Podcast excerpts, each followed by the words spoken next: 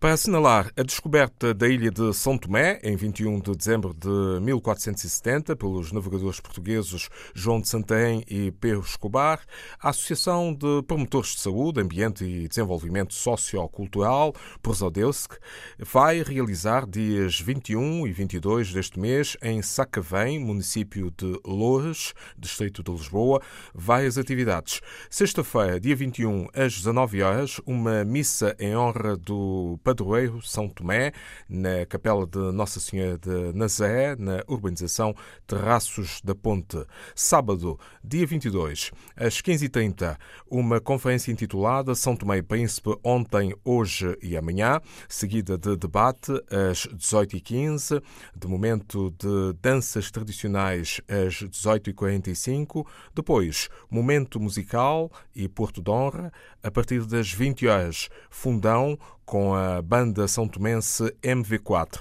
O encerramento das comemorações do 21 de dezembro, dia de São Tomé, São Tomé Peludoso, pela comunidade em Portugal, está previsto para as 23 horas. O Pacto Global para uma Migração Ordenada, Regular e Segura foi celebrado esta semana eh, por 150 países em conferência intergovernamental. Os Estados-membros da ONU aprovaram o documento que visa a defesa dos direitos humanos e também a defesa das crianças. Nem todos concordaram. Jornalista Carolina Soares. Estados Unidos, Hungria, Áustria, Polónia, República Checa e Bulgária são alguns dos países que dizem não assinar e não concordar com o Pacto Global para a Migração. O acordo tem por base um conjunto de objetivos centrados na defesa dos direitos humanos e dos direitos das crianças. Ao longo de 34 páginas são apresentadas várias medidas para ajudar os países na proteção e integração dos migrantes. O fluxo migratório representa 3,4% da população mundial, com um número de migrantes estimado a ultrapassar os 250 milhões. Portugal apoia o Pacto Global para uma migração segura, ordenada e regular.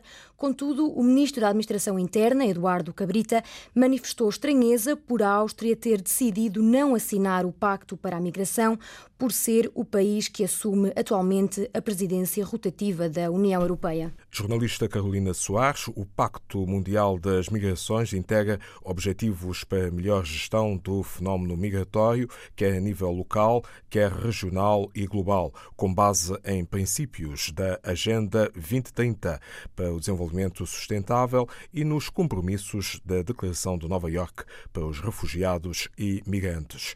Já foi impulsado o novo diretor executivo do Instituto Internacional da Língua Portuguesa, ILP, a uniformização do português escrito e a adoção do português como língua de trabalho para a lusofonia são os grandes objetivos do guineense Nkanyan Ntumbo tentarmos influenciar uh, os países, as comunidades em que fazemos parte, para que adotem português como língua de trabalho. Alguns desses organismos regionais já adotaram português, outros ainda não. Uh, funcionam, têm trabalhado com tradutores e intérpretes, mas gostaríamos que o português fosse oficialmente a língua de trabalho desses organismos. Investigador, escritor e linguista Incanha Tumbo, natural da Guiné-Bissau, novo diretor executivo do ILP para o biênio 2019-2020. Dos nove Estados-membros da CPLP, apenas Brasil, Cabo Verde, Portugal e São Tomé e Príncipe, recorde-se, ratificaram o acordo ortográfico de 1990.